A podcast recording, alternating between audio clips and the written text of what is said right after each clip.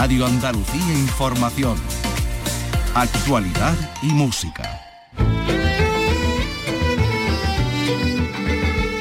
Andalucía es cultura. Con Antonio Catón. Radio Andalucía Información. Buenas tardes. En víspera del 8 de marzo, del Día de la Mujer, les contamos que la ciudad calcolítica de Valencina de la Concepción, esa principal metrópolis de Europa Occidental en su tiempo, en la Edad del Cobre, tenía como líderes a mujeres.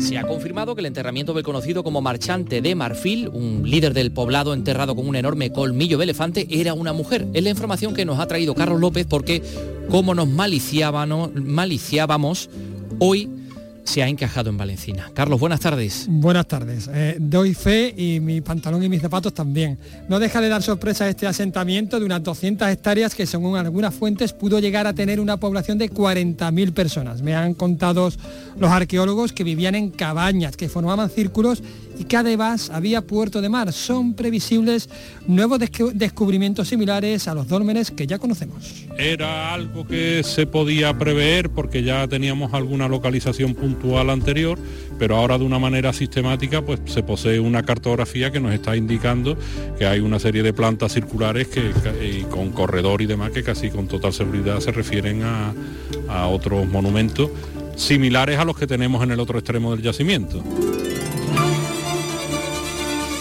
El Vaticano devolverá a Grecia los tres fragmentos del Partenón que posee por decisión del Papa Francisco. Bueno, podrían salir mañana mismo rumbo a Atenas. ¿De qué piezas estamos hablando? Vicky Román, buenas tardes. Hola, buenas tardes. Pues se trata de una cabeza de caballo del frontón, un relieve con la cabeza de un niño y otro con la cabeza de un hombre con barba. Los tres se conservaban desde el siglo XIX hasta hoy en los museos vaticanos.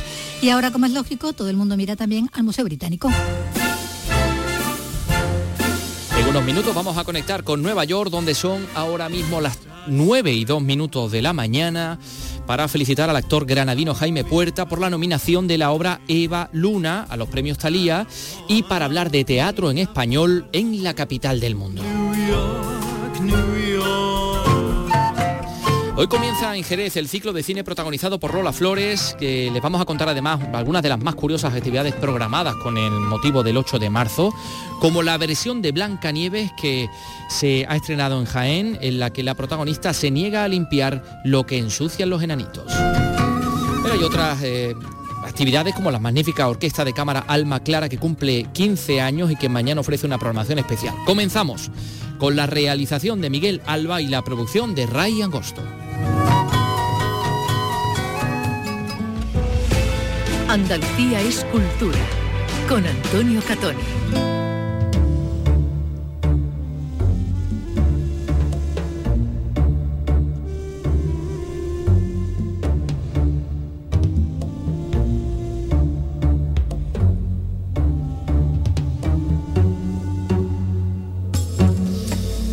Como les contábamos este lunes, eh, hoy hemos ido al yacimiento arqueológico de Valencina de la Concepción en Sevilla para conocer de primera mano esos nuevos hallazgos que confirman que este enclave se situó eh, o que en este enclave supuso o fue la mayor metrópolis de la Edad del Bronce en toda Europa Occidental. Eh, ya les hemos dicho que hay mm, algunos titulares muy jugosos en torno a mm, cosas que se han venido descubriendo y que en nuestra visita, en la visita que ha realizado Carlos López, pues ha eh, conocido y nos va a trasladar. ¿Por qué? Pues porque Carlos ha podido hablar con los responsables, los arqueólogos Juan Manuel Vargas y Tomás Schumacher. Hola, ¿qué tal? Buenas tardes, Tomás. Hola, buenas tardes. Juan Manuel Vargas, ¿qué tal, Juan Manuel? Muy bien. Estamos viendo una zona precisamente que es la zona de cabaña, ¿no, Tomás? Sí, lo que estamos delante de la zona de excavación que llevamos aquí excavando en esta zona en la parcela municipal desde 2017 en este proyecto del Instituto Arqueológico Alemán con la Universidad de Würzburg y la Universidad Autónoma de Madrid. Y en esta zona lo que vemos son sobre todo eh, cabañas eh, semi-excavadas en el subsuelo geológico junto con algunos talleres y luego hay otro tipo de hoyos que pueden ser basureros o también tenemos alguna, eh, algún hoyo con un depósito ritual, digamos. Y también tenemos de excavación una parte de un gran foso, que es justamente por lo que hemos visto hasta ahora el foso mayor, que hemos descubierto en la Concepción, que tiene entre 8 y 10 metros de ancho y 8 metros 50 de profundidad. Hay muchas hipótesis, eh, seguramente un foso de esas dimensiones tiene una función en parte defensiva, pero también los fosos tienen una función simbólica, como para separar lo que es el espacio de hábitat del espacio exterior y también en una parte, en parte separa la parte de poblado de la, de la zona de necrópolis. Y también yo creo que es también es una función, digamos, competición entre líderes de la época que intentan de em, cada uno hacer un foso mayor que a lo mejor el, anterior líder. De, es una cosa muy, muy humano, que, humana, creo. ¿Por qué construían así? Excavaban en la tierra y recubrían las paredes, ¿no? excavaban en la tierra, normalmente las, las, cabañas están excavadas como un metro más o menos en el subsuelo.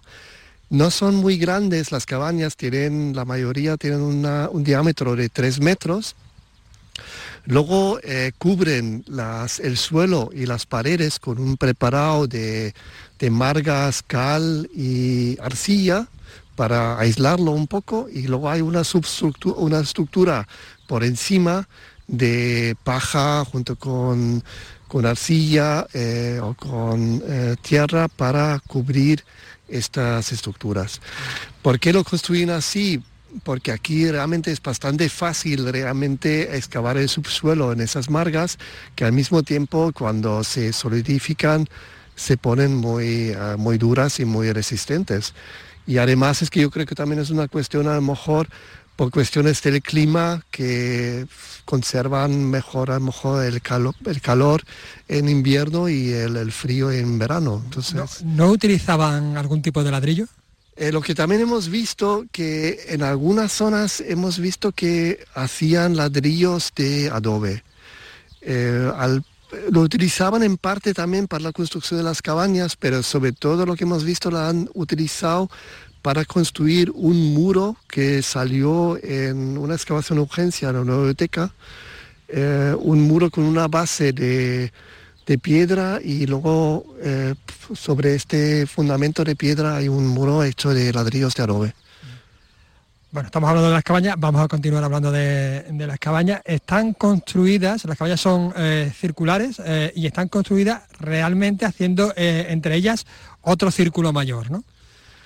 Sí, eso es una cosa que habíamos visto en la geofísica, en la imagen que nos da la geofísica, que estos, estos agujeros o esto, estas anomalías que nos da la geofísica en algunos espacios se ordenan en círculos. Entonces que realmente las propias cabañas, por lo que hemos visto, las cabañas y talleres que pertenecen o que dependen de, esas cabañas forman círculos, dejando un espacio libre en el centro.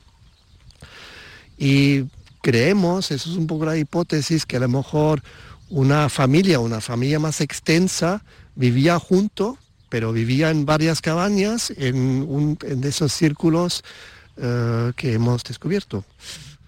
Bueno, esta es eh, una de las zonas que se ha investigado o que se está investigando. Eh, hay otra zona como a unos 200 metros donde se han encontrado justamente la, necrópolis y toda esta parte es la zona norte del, yacimiento del proyecto, como, como decimos, eh, Vanecina Norte, aunque el yacimiento completo puede tener unas 200 hectáreas de, extensión, ¿es así? Así es, sí es. Son 200 hectáreas de lo que vendría a ser, digamos, el área correspondiente al poblado y otras tantas, o quizá un poco más, de lo que se tiene, digamos, diferenciado como cementerio, como, como necrópolis. Lo que se acaba de, prospectar, porque se, llama así, son 20 hectáreas, pero en total son 200 hectáreas. Estamos hablando del asentamiento eh, prehistórico de la edad de bronce más importante eh, y más grande de toda Europa occidental. ¿Esto qué significa? Pues significa en primer lugar un gran orgullo para nosotros que estamos viviendo y trabajando aquí y desde el punto de vista histórico pues significa que Valencina se encontraba durante el tercer milenio en una posición muy aventajada eh, respecto a los enclaves del entorno y de toda Europa. Y esa posición aventajada, pues seguramente obedecería a un cúmulo de circunstancias. Eh, geográficas de localización, puesto que estábamos eh, al pie de un gran entrante de mar, y también de índole económica, ¿no? porque lo que están poniendo de manifiesto las excavaciones es que hay una intensificación de la producción metalúrgica, de la transformación metalúrgica, porque en Valencina no hay mina. Es decir, hay un avance de la tecnología de transformación. Efectivamente, hay digamos un salto cualitativo, de manera que se está produciendo con cierta asiduidad, eh, se está produciendo digamos diferentes eh, objetos de cobre que son los que posibilitan que se pueda, digamos, hacer un intercambio y que nosotros, digamos, les, eh, facilitamos la venta de objetos metalúrgicos y del, del exterior nos llegan pues marfil, nos llega ámbar, nos llevan nos llegan nos llegan huevos de avestruz, nos llegan una serie digamos de, de artículos de lujo en los cuales tienen un valor añadido que permite ese intercambio. Eh, has dicho marfil, vamos a hablar con Tomás después sobre marfil porque eh, Tomás Schumacher es uno de los mayores, si no el mayor experto en, marfil de Europa. ¿eh? Pero bueno, eso vamos a dejar para después una, de las sorpresas finales. Volviendo a este yacimiento, hemos dicho que hemos encontrado una necrópolis, hemos encontrado también cabañas. está relacionado con los dólmenes también y con el resto del, yacimiento, valga la redundancia. Sí, sí, digamos, en realidad estamos hablando de un continuum. Arqueológicamente es un continuum. Estamos, eh, hay diferentes sectores que se están empezando a diferenciar a través de estos fosos que ha comentado el, compañero tendríamos diferentes recintos, pero a nivel arqueológico lo que tenemos es una gran superficie que vendría a ocupar todo lo que hoy es Valencina y parte de, de Castilleja de Guzmán. Eh, la investigación está avanzando y nos está permitiendo definir diferentes sectores. Uno de estos sectores es el conocido desde toda la, digamos, por la historiografía desde hace mucho tiempo, es el sector donde están los grandes megalitos, la Pastora, Monteriro, tal y cual, eso se conoce desde, desde hace muchos años, y en esta campaña, en esta última campaña, se ha puesto de manifiesto la existencia de otro de estos sectores, que es el que hemos estado hablando, en el cual han aparecido esta concentración de posibles tumbas. Y poco a poco, digamos, iremos digamos, eh, eh, separando cada uno de estos ámbitos que se pueden encontrar dentro del propio yacimiento.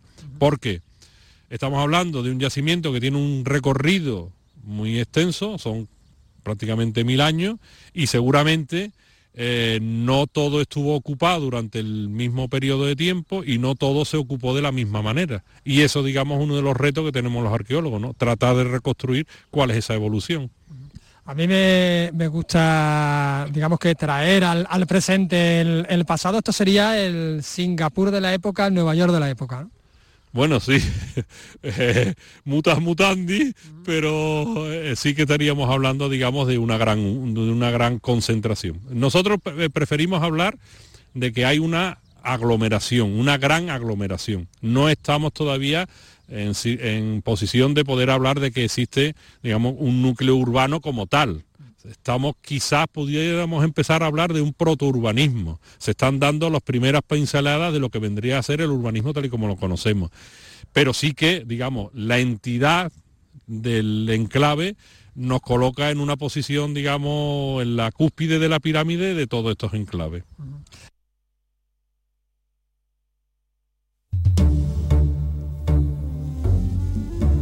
Inquietante todo esto que nos eh, están contando, esa protourbanización. Protourbanización, ¿qué te en este asentamiento mm, me da cierto reparo hablar de ciudad porque no creo que podamos hablar en estos términos. Bueno, se está construyendo la sociedad que va a dar paso a, las, ciudades, En cualquier caso hablamos de un asentamiento. Y a la estructura social occidental.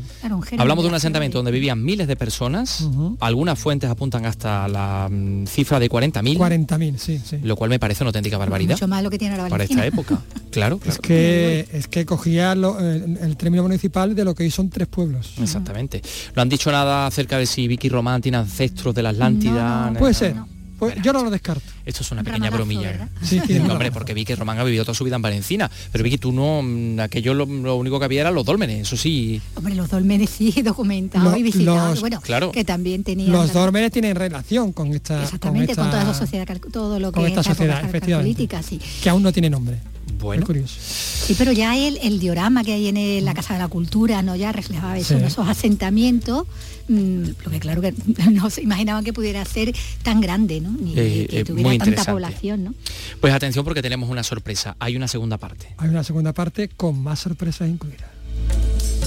Esto sería un acantilado. Sí, eh, digamos, esa es una ventaja estratégica que tiene el yacimiento, porque eh, el, entrante de mar lo tendríamos, digamos, al pie, lo que hoy sería el Valle del Guadalquivir, y entonces se genera, como tú bien dices, se genera esa, digamos, un corte a modo de acantilado entre esa zona por donde transcurriría el agua y el asentamiento propiamente dicho. Aparte, digamos, eh, es eh, precisamente el punto más alto de todas las jarafes eh, digamos, esa ventaja estratégica viene resaltada no solo por el corte que tendría su conexión con el, con el estuario, con el gran entrante de mar, sino porque además estamos en el punto más alto de la Jarafe, entonces tiene sus connotaciones geográficas también. Estamos hablando de ámbar, estamos hablando de comercio con el exterior, prácticamente con todo el Mediterráneo. ¿Dónde estaban los puertos? Bueno, pues eso es uno de los retos que tiene planteada la investigación. Eh, dentro del proyecto se están abordando eh, la realización de una serie de sondeos en la zona baja, eh, por la zona de Cama, Santiponce y demás, para tratar de reconstruir primitivamente tener en cuenta que esto está muy colmatado de sedimento y que hay una grandísima transformación del medio desde aquella época hasta la actualidad. Entonces, bueno, a través de este, estos trabajos que se están ahora mismo desarrollando, trataremos, digamos, de poder reconstruir cuál era la fisonomía de esa, de esa costa, por llamarlo de alguna manera. Y, y a partir de ahí, ver cuáles son los puntos que mayor facilidad podrían presentar para que fuesen los lugares, digamos, de atraque, de amarre de, las embarcaciones. No tenemos que pensar, en cualquier caso, de un puerto tal y como nosotros lo tenemos ahora mismo en nuestra imagen, ¿no? Sino que estamos hablando de eh, localizaciones que serán eh, muy puntuales y que a lo mejor... Zonas de atraque, ¿no? Zonas de atraque, muy simple, muy simple. No hacía falta más. Zonas de atraque muy simple y con un acceso topográfico cómodo, porque desde abajo hay que subir arriba. Y entonces eso es importante también. No puede ser, digamos, en el perfil del acantilado. No, ahí no puede ser. Ahora viene la batería de preguntas fáciles. ¿Cuánta población tenía más o menos esta, esta ciudad? Esa es una pregunta muy complicada porque realmente el único dato que tenemos para calcular eso sería el tamaño del poblado. Y sabemos que en su apogeo cubría una superficie de 200 hectáreas.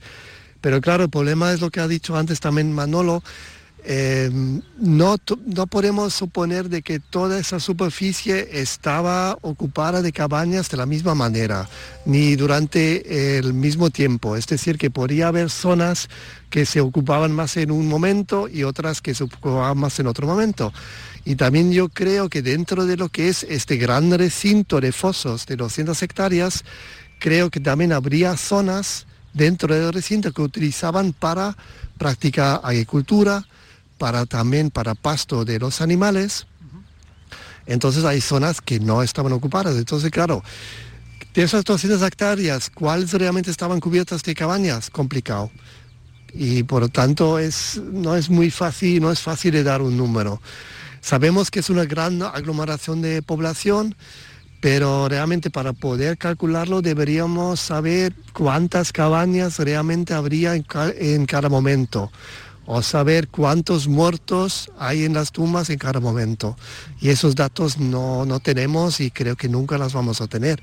Creo que aquí debían haber vivido varias miles de personas. ¿Cuántas? No te puedo decir. ¿Y había población flotante, población que vivía de manera temporal?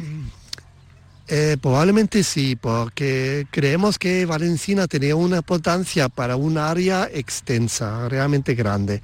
Es decir, pues, probablemente de aquí venía gente de otras zonas, o bien para intercambiar productos, para como una especie de mercado o lo que sea, pero también probablemente para festividades, para rituales.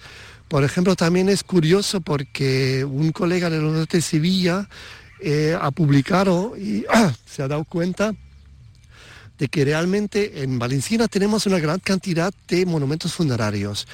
Pero si miramos dónde tenemos los siguientes necrópolis, es que hay hasta una distancia de 20 kilómetros no hay tumbas ni hay necrópolis en esa época. Es decir, que suponemos que también la población más importante de, las, de los asentamientos de los alrededores, a lo mejor venía aquí a enterrar los muertos más ilustres, digamos.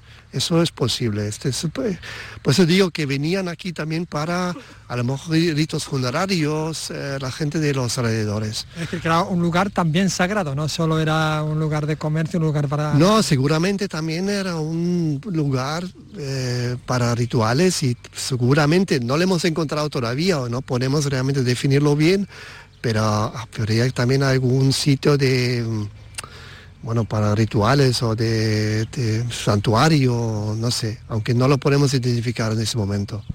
Otro dato curioso, se han encontrado restos de, hogueras, de hogares, fuera de las cabañas. Ya hemos dicho que, las estructuras de las cabañas se, realizan en torno a un círculo, pues en, ese, en el centro del círculo, digamos, es donde se, se, ponía la hoguera, ¿no? Es decir, que se vivía en la calle. Sí, sí, digamos, el, el, modelo de hábitat no es comparable con el nuestro, ni muchísimo menos, ¿no? Las estructuras que nosotros llamamos estructuras habitacionales o fondos de cabañas o cabañas, eh, eran lugares donde, según lo que encontramos en las evidencias arqueológicas, donde nos encontramos pues eh, un gran recipiente normalmente para, para guardar el agua, para tener el agua acumulada. Nos encontramos, digamos, un sitio de almacenaje y probablemente era el sitio donde pernoctaban. Pero la actividad, digamos, se, realizaba siempre eh, fuera, en, este, en el ámbito exterior. Y por esa razón suponemos que los hogares se encuentran, digamos, en, el exterior. No son muchos los hogares que han salido en Valencina, son pocos, muy pocos, eh, pero los que nos hemos encontrado estaban, estaban fuera. Es decir, cuando se dice que los españoles o los andaluces que vivís en la calle, efectivamente, sí, es que llevamos miles de años viviendo en la calle. Una de las sorpresas, viviendo en la calle y comiendo caracoles. Sí, sí, una de las sorpresas que ha deparado las últimas campañas de excavación es que en una de las estructuras estas prehistóricas se han, se han descubierto una serie de niveles muy homogéneos, como una grandísima concentración de, de caracoles que, bueno, nosotros pues hemos interpretado como que eran para, digamos, evidentemente para consumo de, estos señores. Y bueno, no deja de ser un, un elemento parangonable con la actualidad, ¿no? Con, el consumo de los caracoles que tiene tanto arraigo en nuestra tierra. Y a esta hora, es que, bueno, otra sorpresa, hemos dicho que, que Tomás Schumacher es uno de los mayores especialistas en, en marfil. Pues sí, es cierto. Y eh, más sorpresas. Una tumba con un colmillo de un tratante de marfil que tenía una sorpresa, ¿no? Bueno, esta tumba que está en la parte sur del nacimiento de Valencia la Concepción, que salió en una urgencia hace unos años y que además es que he podido estudiar junto con otros colegas, como por ejemplo eh, Leonardo García San Juan de los de Sevilla y Miriam Luciáñez, también de la misma universidad, hace unos años. Era una tumba muy interesante porque era una tumba individual de un, en principio pensamos de un hombre, porque tenía, por ejemplo, dos eh, puñales, tenía un, colmillo completo de elefante, eh, varias láminas de sílex, cerámica, era muy rica en, lo que es su ajuar.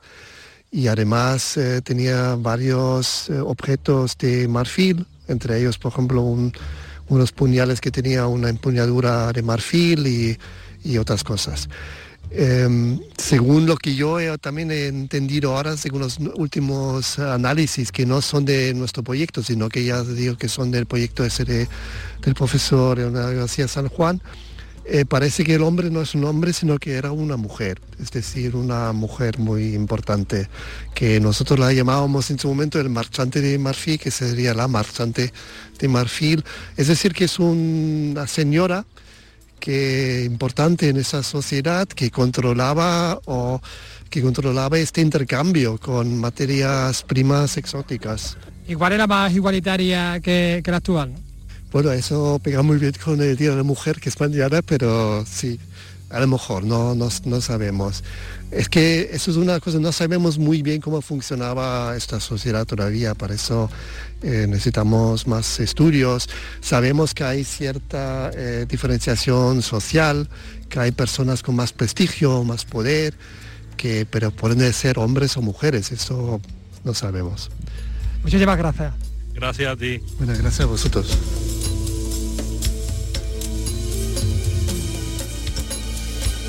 En fin, oye, vaya trabajazo, ¿eh? Bueno, tiene... Muy eh, bueno, Carlos, enhorabuena. Tengo que, decir que hay como más de 30 cajas, una treintena de cajas con materiales que tienen que procesar. Cuando se procese, pues volveremos a hablar. Que ¿no? pues, pues, estaremos pendientes. Oye, eh, hablando de patrimonio, vamos a irnos al Vaticano, que va a devolver a Grecia los tres fragmentos de mármol del Partenón que custodia los museos vaticanos desde el siglo XIX. ¿no?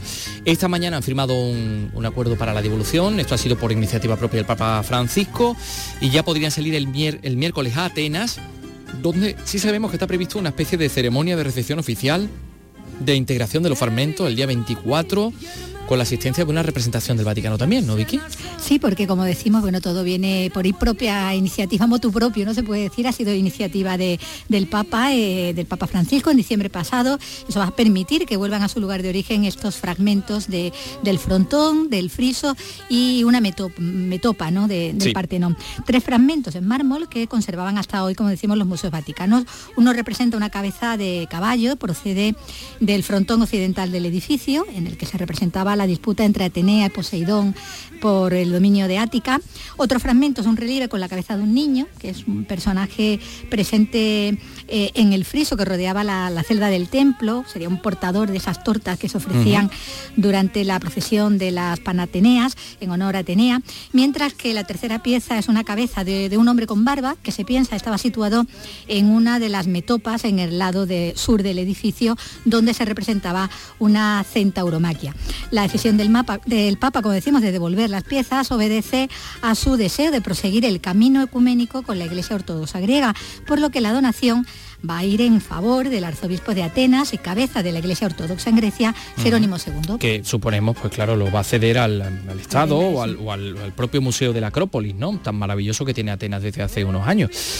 Eh, claro, todo el mundo ahora dice, bueno, y los mármoles de Elgin, que están en el Museo Británico, pues sigue sin haber acuerdo ¿no? con el Reino Unido para que el Museo Británico devuelva a Grecia esos frisos, capiteles, esculturas que se llevó el conde de Elgin en el siglo XIX, entonces embajador británico, se los compró el imperio otomano, que entonces controlaba Grecia, y allí siguen. Bueno, decía que era la manera de protegerlos también, ¿no? Entre los daños que podían sufrir por las, mm. guerras. Que no los devolvían porque, Atenas no tenía una infraestructura para poder conservarlos. Y ahora dice lo griego, bueno, y ahora que lo tenemos que... lo tenemos que... Bueno, supuestamente ese traslado, como decía, era para, protegerlos y en su momento indignó hasta Lord Byron, ¿no? Que lo calificó de, vandalismo, decía de alguien que era, que era un vándalo. De hecho, el conde trasladó primero los mármoles a su casa, aunque los costes y el divorcio también, que, que sobrevino en esa época, le llevaron a la bancarrota y acabó vendiendo al Museo Británico lo que había sacado de Atenas. 75 metros de los frisos de los casi 160 originales del Partenón, 15 de sus más de 90 paneles de mármol y 17 esculturas como las de Fidias que prestó el británico Atenas en 2014, entonces con una gran polémica porque los griegos, eh, como decimos, vienen reclamando su tesoro artístico desde hace ya mucho tiempo, sobre todo desde que a comienzos de los 1980 la entonces ministra de Cultura, Melina Mercury, hiciera una petición formal al gobierno británico que, al igual que el museo, sigue declarándose dueño legítimo de las obras frente a todas las reclamaciones pasadas y, presentes. Y presentes y, futuras. a lo mejor futuras también. pero bueno, igual esto cambia algo la, historia, esta bueno, devolución por, parte del Vaticano. Grecia está por prestar eh, obras que nunca han salido de Grecia y que a cambio, pero bueno, eso ahí, mm. ahí sigue, estancado. Bueno, pues fíjate, mm, eh, ya que hablábamos del Vaticano, no sé si, si sabías, Vicky, que en la Catedral de Guadix, en Granada, tenemos una réplica eh, prácticamente exacta sacada de puntos de la Piedad del Vaticano, de la Piedad de. Miguel Ángel. Em, fue destruida durante la Guerra Civil, luego reconstruida de manera muy, muy fiel. Y, ahora pues la catedral ofrece un videomapping de esa escultura, que esa pieza es única en el mundo porque es una copia absolutamente fidedigna del, del original. Esto nos lo cuenta en Granada Noemi Fernández. Los avances tecnológicos han conseguido añadir a la obra más relevancia, más prestancia y más realismo que en su versión original. El mapping es una técnica audiovisual que utiliza el patrimonio como si fuera una pantalla de proyección en 3D. Francisco Moyas, director artístico de la empresa responsable Artis Splendore. Con el videomapping hemos sido capaces de hacer una obra contemporánea sobre una obra clásica, única en el mundo, y podemos decir que la piedad de Guadí es única la única piedra de Guadix que tiene la posibilidad de, ver dos obras, la obra clásica y la obra contemporánea. La Piedad de Guadix redobla así su atractivo junto al resto de elementos que ofrece la catedral accitana y según su obispo Francisco Jesús Orozco añade valor a la ciudad. Es poner a Guadix en el mapa, decirles a todos los andaluces, a, a toda España y a todo el que nos visite que a través del arte que en esta ciudad es muy rico, esta ciudad bimilenaria Guadix, pues pueden encontrar momentos preciosos de profundizar en el alma y de volar con, a través del arte con, todo lo que son y especialmente poder eh, vivir ese deseo de lo trascendente que siempre está en el ser humano. El proyecto ha supuesto una inversión de más de 40.000 euros.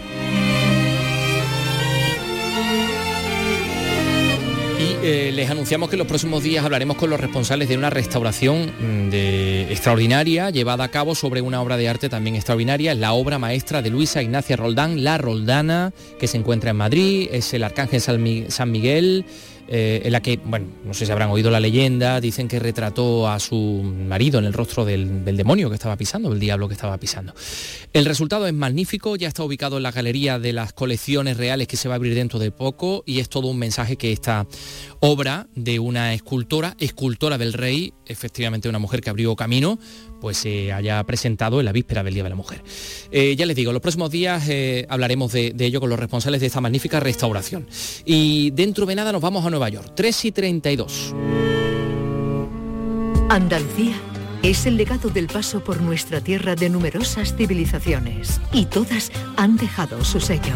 Despierta tu curiosidad por conocerlo en Ruta Mediterránea, un espacio para descubrir a los países y pueblos que nos rodean a través de nuestras culturas, orígenes y valores. Hay mucho en común. Ruta Mediterránea, todos los martes, desde las 11 de la noche, con José Carlos Cabrera. Radio Andalucía Información. Andalucía es cultura, con Antonio Catoni. El próximo 27 de marzo se entregan en Madrid los premios de teatro Talía, que otorga la Academia de Artes Escénicas de España, y entre los nominados hay una producción teatral neoyorquina en español, que se llama Eva Luna, que está basada en la novela homónima de Isabel Allende, mm, producida por Repertorio Español y ha sido nominada al premio a Mejor Producción de Artes Escénicas. En el reparto hay un magnífico actor andaluz, granadino por más señas, que se llama Jaime Puerta, que ustedes habrán visto, por ejemplo, en, en Arrayán, pero que ha aparecido en numerosas producciones en España y en Estados Unidos, en la película 12 más 1, una comedia metafísica, en fin, en un montón de, producciones audiovisuales y además es director y productor de cine y documentales. Y tenemos la suerte de que a esta hora eh, nos atienda en Nueva York, cuando son allí las 9 eh, y 33 minutos. Jaime eh, está con nosotros, como decimos. Jaime Puerta, ¿qué tal? Buenas tardes.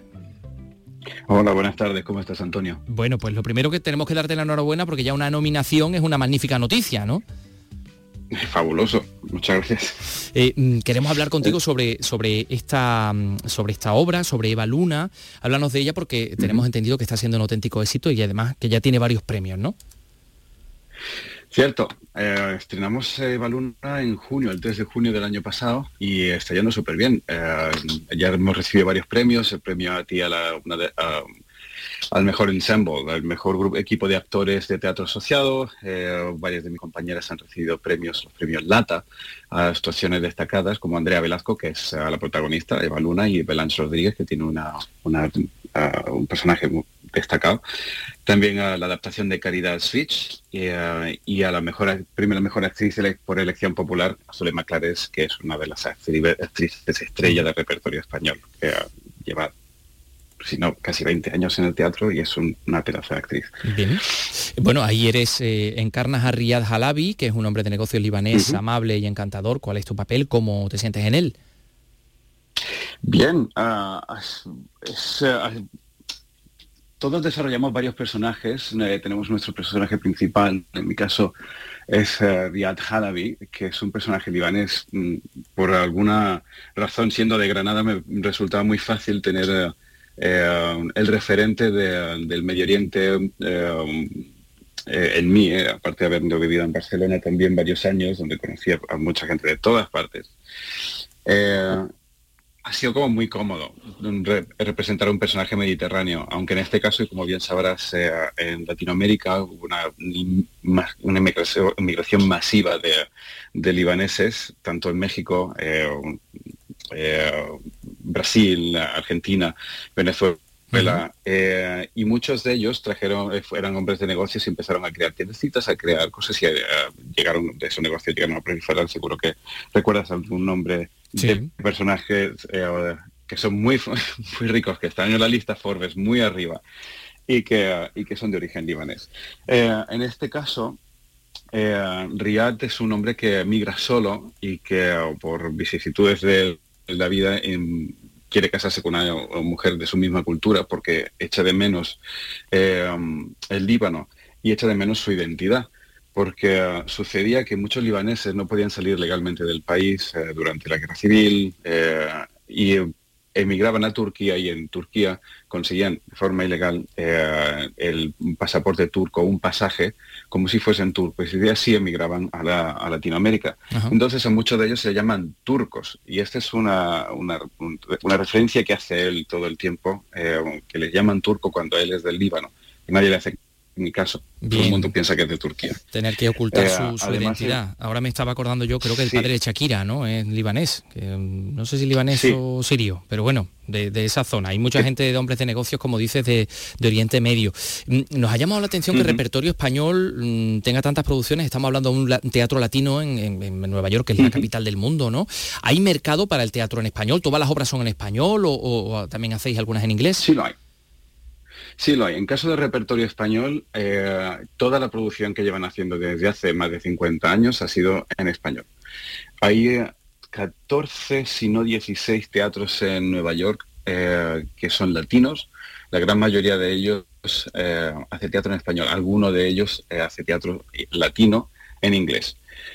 Hamilton, el escritor es latino por ejemplo, y es un éxito de taquilla. No obstante, en el círculo de, eh, en, repertorio español han querido mantener la identidad de la lengua y no tener que traducir y perder la idiosincrasia y, los matices que la lengua tiene. Aparte, de dar oportunidad a muchos actores, dramaturgos y directores de trabajar en su lengua natal.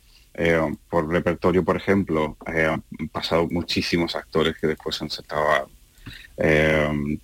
los Ángeles, bueno, que ha sido su, puerta de entrada a la industria en Estados Unidos. Bien, bien. Bueno, tú siendo actor eh, andaluz, granadino por más señas, Nueva York, hay una figura que es como un nexo de todo, que es el dramaturgo por excelencia García Lorca, ¿no? Que será una, referencia continua para ti, ¿no? Mm, totalmente. Está allá, allá donde voy. Además, eh, fue uno de mis libros de, cabecera cuando me mudé aquí, eh, el poeta en Nueva York. ¿Cuánto, ¿Cuánto tiempo llevas en Nueva York? experiencia 13 años y medio largos, desde el 2009. Y, bien, ¿no? He tenido épocas en las que estaba en Granada, viviendo en Granada, trabajaba aquí, eh, viajaba constantemente. Eh, pero sí, básicamente eh, desde el 2009 he tenido sede aquí. Y como es la, vida, tu vida, ¿no? La vida de un actor andaluz, ¿no? Intentando buscarse la vida. Entiendo también mm, la fama, ¿no? Porque uno llega atraído por todo el oropel de, de la meca del espectáculo.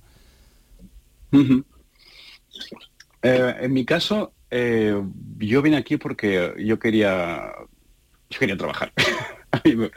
me, gusta mucho lo que hago. Aparte, como dijiste al principio, eh, aparte de ser actor, dirijo y produzco también. me trajo aquí el deseo de aprender. vine a una escuela de cine, a estudiar dirección cinematográfica y me quedé. quise seguir experimentando. Nueva York a mí me ha aportado muchísimo. es una ciudad fabulosa, muy bipolar y por tanto también muy difícil. Eh, no, no por eso imposible, simplemente hay que tener paciencia y que saber lidiar con la ciudad, porque hay tanta gente tan buena como tú, o mejor y peor también, que quiere hacer lo mismo que tú, que tienes que estar siempre eh, al día. La competencia es mm. muy alta. Eh, entonces, a mí me ha, enseñado a, a, cómo moverme, a cómo relacionarme a, trabajar. Una cosa que me gusta mucho es cómo se trabaja aquí la, competencia positiva, mientras que en, otros lugares, especialmente la, la, profesión del actor en el que es tan vulnerable, eh, hay mucha competencia en la que tú lo que consigues mm, lo compartes muy poquito. Sin embargo, aquí, eh, y aquí mis primeros años básicamente eh, trabajaba detrás de la cámara, eh, la competencia positiva, es decir, si nosotros dos hacemos eh, la misma tarea dentro de un set, bien dirigimos, bien producimos, bien somos tires de foto, lo que quieras, nos ayudamos el uno al otro para llegar a algún sitio. Cuando uno lo consigue, el otro ayuda al uno. Entonces, eh, poco a poco todo el mundo va avanzando. Hay muchos favores, hay muchos que eso también en España, por supuesto. Eh, pero hay, hay un tipo de competencia que aunque hagamos lo mismo, nos vamos a ayudar, porque cuando tú llegues a algún sitio, me ayudarás a mí. Y suele haber este karma en el que la gente se ayuda. Por supuesto, si, también existe la competencia negativa, y, bueno, buena suerte con ellos. Claro. que le funciona. Yo no prefiero eso, yo valoro la positiva porque eh, el teatro y el cine son artes colaborativas. Eso da lugar a muchas oportunidades. Sí, sí, dime, dime. Exacto. Sí, sí, no, eh, es eh, que es solo muy difícil eh, llegar a algún sitio como actor, como director, necesitas un equipo de gente. Entonces mejor ayudar a todo el mundo para que cuando necesites te ayuden a ti. Además es que un equipo que trabaja bien trabaja mucho más y mejor. Bueno, pues eh, Jaime Puerta, eh, deseamos que efectivamente la experiencia siga siendo positiva y eh, vuelvas o te quedes, pues que sea, sea para bien. enhorabuena por todo lo conseguido, por lo que queda por conseguir. Son las 9.41 ahora mismo en, Nueva York, que supongo que la vida comienza muy temprano, ya estará en plena ebullición, ¿no? Totalmente. Así que te, dejamos para que para que sigas, bueno, pues disfrutando, esperamos de la mañana en, ese punto del planeta. Un abrazo desde tu tierra, desde Andalucía, Jaime. Muchas gracias, Antonio.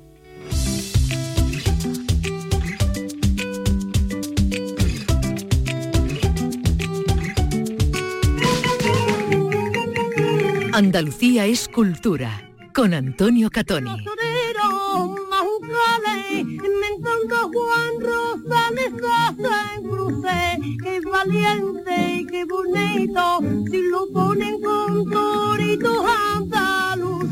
A las 7 de esta tarde comienza en Jerez un ciclo de cine dedicado a Lola, a Lola Flores, organizado por la Universidad de Cádiz. Se van a proyectar cinco películas y habrá un coloquio posterior y se pretende, pues, efectivamente, profundizar en el estudio de la filmografía de la faraona.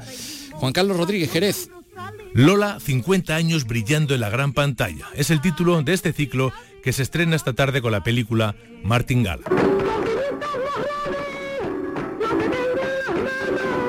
Ahí tienen a una jovencísima Lola Flores con 17 años cantando en esta cinta rodada en 1940. Martingala supuso el debut cinematográfico de la faraona. Tras la proyección tendrá lugar un coloquio dirigido por nuestro compañero de Canal Sur Televisión Manuel Bellido, director del programa Una de Cine. Martingala, donde se puede escuchar una zambomba jerezana, es la primera proyección del ciclo que continúa el martes 14 de marzo con la película Embrujo, rodada en 1947. Le seguirán en distintos martes del mes de abril títulos como Hay pena, penita pena, Casa Flora y Truanes con la que se cierra esta programación. Con este ciclo, que cuenta con la colaboración de la Fundación Cajasol y la Diputación de Cádiz, la Universidad Gaditana se suma con distintos programas pedagógicos al año de Lola Flores. Pues seguimos hablando de mujeres en el cine, del papel de las mujeres en el cine español que se ha debatido esta mañana en Almería, Covadonga Porrúa. Cuéntanos. El Teatro Cervantes de Almería fue escenario del primer crimen machista en el mundo del espectáculo. A principios del siglo XX, la actriz Concha Robles, en plena actuación, fue asesinada por su marido. Y allí ha sido donde hoy se ha celebrado el debate Mujer y Cine. La desigualdad sigue estando presente un siglo después. Así lo ha explicado la moderadora del debate, la periodista Marta Robles. Cuando tenía 28 años dirigí mi, mi, primer programa de televisión y como era mujer y demasiado joven no me dejaron firmarlo. Y esto me recuerda a, a la cantidad de mujeres escritoras que no han podido firmar con su nombre a lo largo de, de la historia. La actriz Bárbara Goenaga también ha participado. No va a ser nunca lo mismo si detrás solo hay hombres que escriben, la mirada tampoco va a ser la misma, hombres que producen y hombres que, que dirigen. ¿no? Las mujeres del cine español reclaman más oportunidades para escribir, dirigir y protagonizar películas. Y en este caso teatro, una adaptación del cuento universal Blancanieves, la verdadera historia se llama. Es la compañía jiennense La Paca y nos muestra una Blancanieves alejada de los roles clásicos femeninos. Es decir, eh, literalmente Blancanieves pasa de limpiar las cosas que, que ensucian los enanitos. bueno, pero hay otro detalle de muy, muy curioso. Sí, sí, sí. Hoy le han disfrutado medio millar de niños en el Teatro Darimelia de, de Jaén. Beatriz Mateas, cuéntanos. Un espejo que habla de que la belleza consiste en estar bien con uno mismo. Una madrastra que no odia tanto a Blancanieves, pero la quiere matar para que no se acabe el cuento y no se quede sin trabajo. El leñador es ecologista. Y el enanito acaba por sentirse a gusto siendo diferente. Además, Blancanieves no piensa limpiar nada de lo que ensucien los enanos. Son algunas de las vueltas de tuerca que la compañía de teatro La Paca ha dado al clásico de los hermanos Grimm, uno de los tantos cuentos que durante generaciones han dormido a los más pequeños perpetuando roles. Mari Carmen Gámez, directora de la compañía de Teatro La Paca. Es una necesidad que, que, se, que, se, está viendo en el día a día, ¿no? Y nosotros queremos asumir nuestra parte de, de culpa y nuestra parte de, de, buscar una solución, ¿no? Y a través de personajes que son muy conocidos, pero a los que se le pueden dar la vuelta y pueden tener otras perspectivas de género. En este Blancanieves, ella no se come la manzana porque no se fía y por tanto no se duerme. Al final, es el príncipe el que se la come. ¿Y el beso? La princesa besa al príncipe. Que la madrastra no es tan mala. Era importante ser como tú eres. Son algunas de las cosas que han sacado en claro los niños de 3 a 7 años que hoy han estado encantados con la nueva versión. Porque cambian mucho las cosas. Por cierto que en este cuento tampoco vivieron felices ni comieron perdices, porque dice Blancanieves que primero tendrá que conocer al príncipe. Así que colorín colorado, esta historia sí que ha cambiado. Hombre, ha cambiado tela marinera, ¿no? Estamos un poco en esta corriente Revisión, de revisión. Revisionista de los cuentos.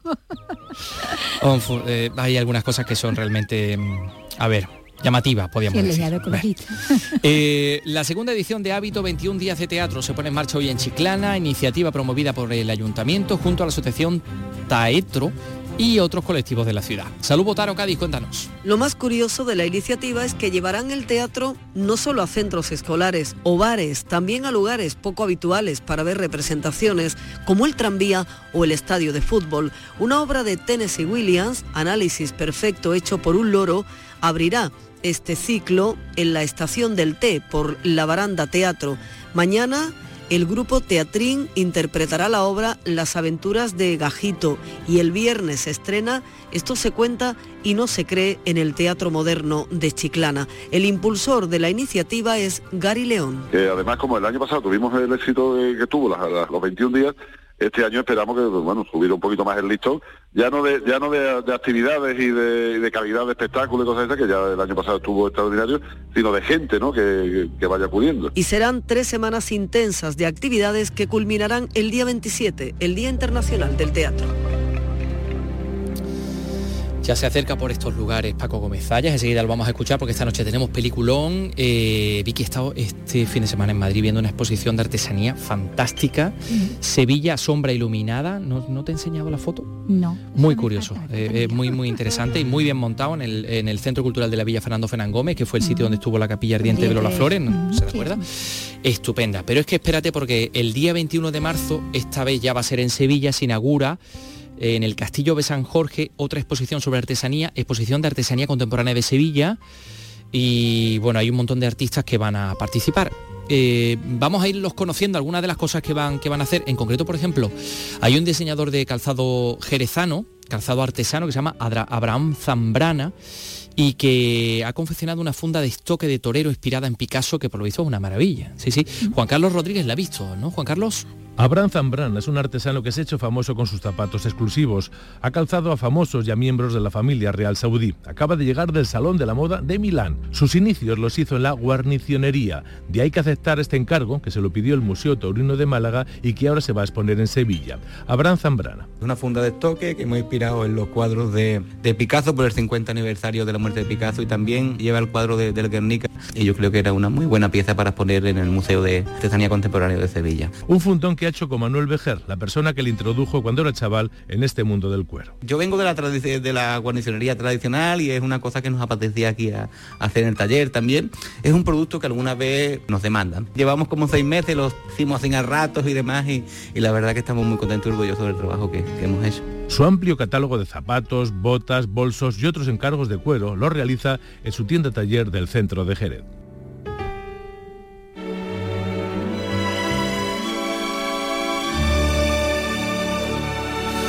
Tenemos que hacer una, visita a esa exposición y contar cómo se está montando porque realmente merece la pena, el discurso expositivo es muy, muy interesante y hay gente muy buena implicada en ello. Así que mm, allí estaremos, en el Castillo de San Jorge. Y, hoy, eh, decíamos, ya tenemos aquí a Paco Gómez con cine clásico, aunque hoy quizás no tanto porque realmente hablamos de una película de mediados de los años 80 que se llama Mona Lisa. Mona Lisa, Mona Lisa, You're so like the lady with the mystic smile. Bueno, pues ahí estamos ante un thriller eh, de, de gángsters, eh, este que nos trae en el Jordan y del que viene a hablarnos, bueno, pues como siempre, Paco, Paco Gómez hola, ¿qué tal? Bienvenido. ¿Qué tal? Buenas tardes, encantado de estar de nuevo aquí.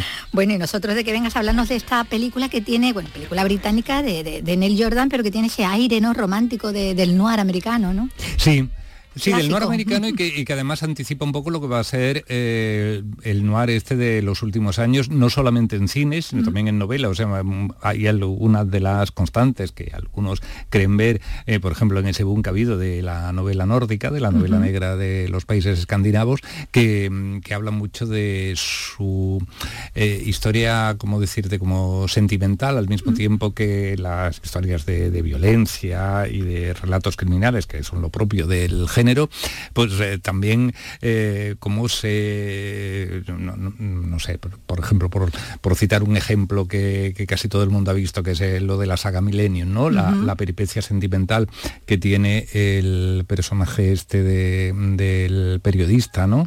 O, bueno, las grandísimas novelas de Menkel, ¿no? El detective Kurt Wallander, ¿no? que, tiene también su, su historia familiar y demás, al mismo tiempo que va desenvolviéndose en los casos.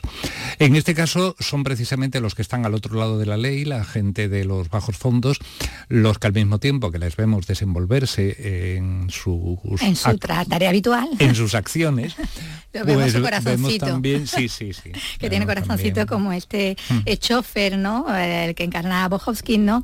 Eh, de, una prostituta negra, ¿no? De clientes de, alto standing, ¿no? Que como está enamorado de ella y por ella se va a meter en los líos más, más grandes. Claro, porque Bob Hoskins, eh, cuando empieza la película, acaba prácticamente de salir de la cárcel y no está muy claro si él quiere volver a las andadas o es que no encuentra otro tipo de trabajo. Entonces un antiguo jefe interpretado por el siempre excelente Michael Caine, le ofrece eso de, ser una especie como de conductor guardaespaldas vamos guardaespaldas y vigilante, más bien sí, sí, que no se de, creo que era Simón, como se llamaba Cathy Tyson eh, en esta película.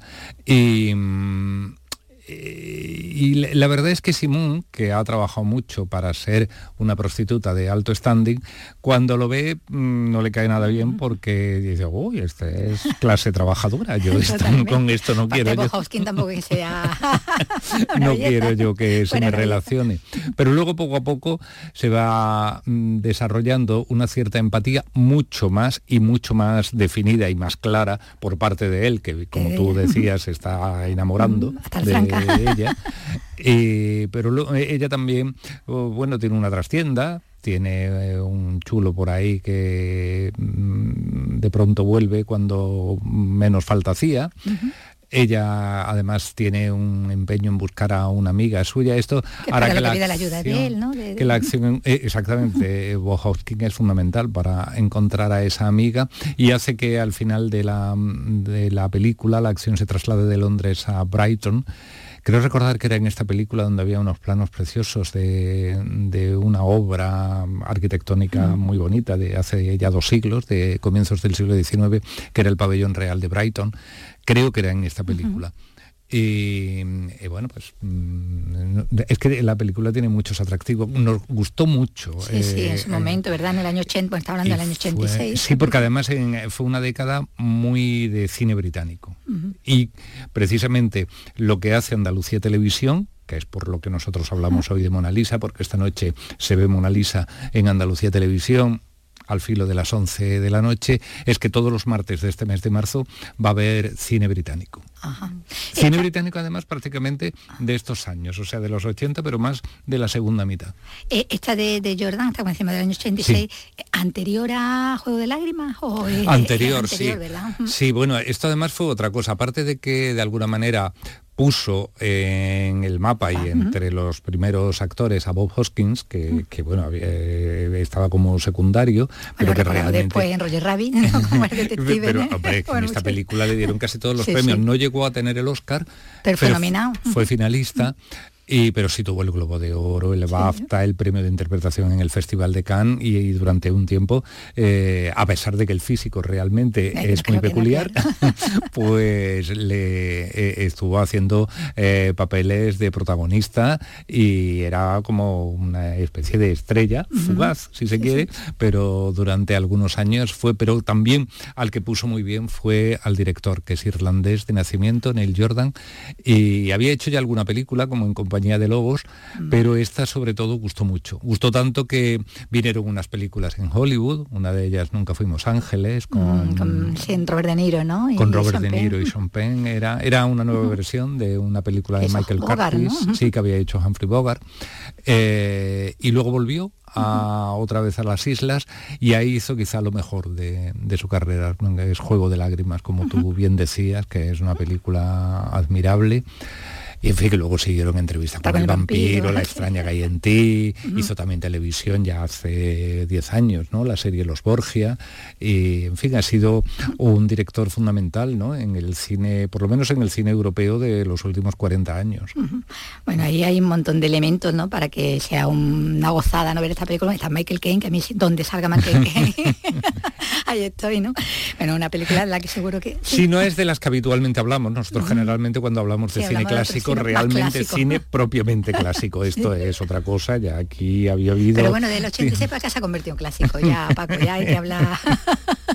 por lo menos por lo menos tiene como toda la pátina del tiempo no que hace de una obra así de solera no pues, eso es hoy Mona Lisa. Bueno pues la que podemos ver hoy mm, Mona Lisa como decimos ya em, volveremos a hablar el jueves que entonces sí es que será clásico clásico. Sí que lo es. Hasta el jueves. Hasta el jueves estoy muriendo y tú como sin nada. Hasta luego, Paco. Eh, aunque nos dejó hace 27 años, hoy nos acordamos de la que eh, nacía hace 92 años, es decir, hoy habría cumplido 92 años María Lucila Beltrán, más conocida como Lola Beltrán o Lola la Grande.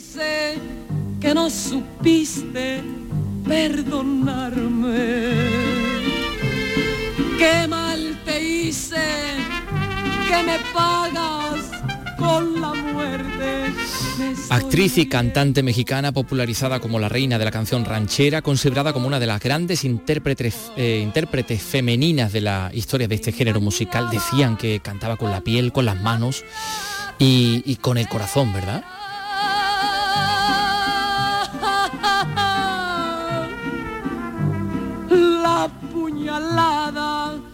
que me diste fue. Pues nos vamos a ir recordándola con este tema que Pedro Almodóvar usó en eh, Mujeres al borde de un ataque de nervios. Soy infeliz.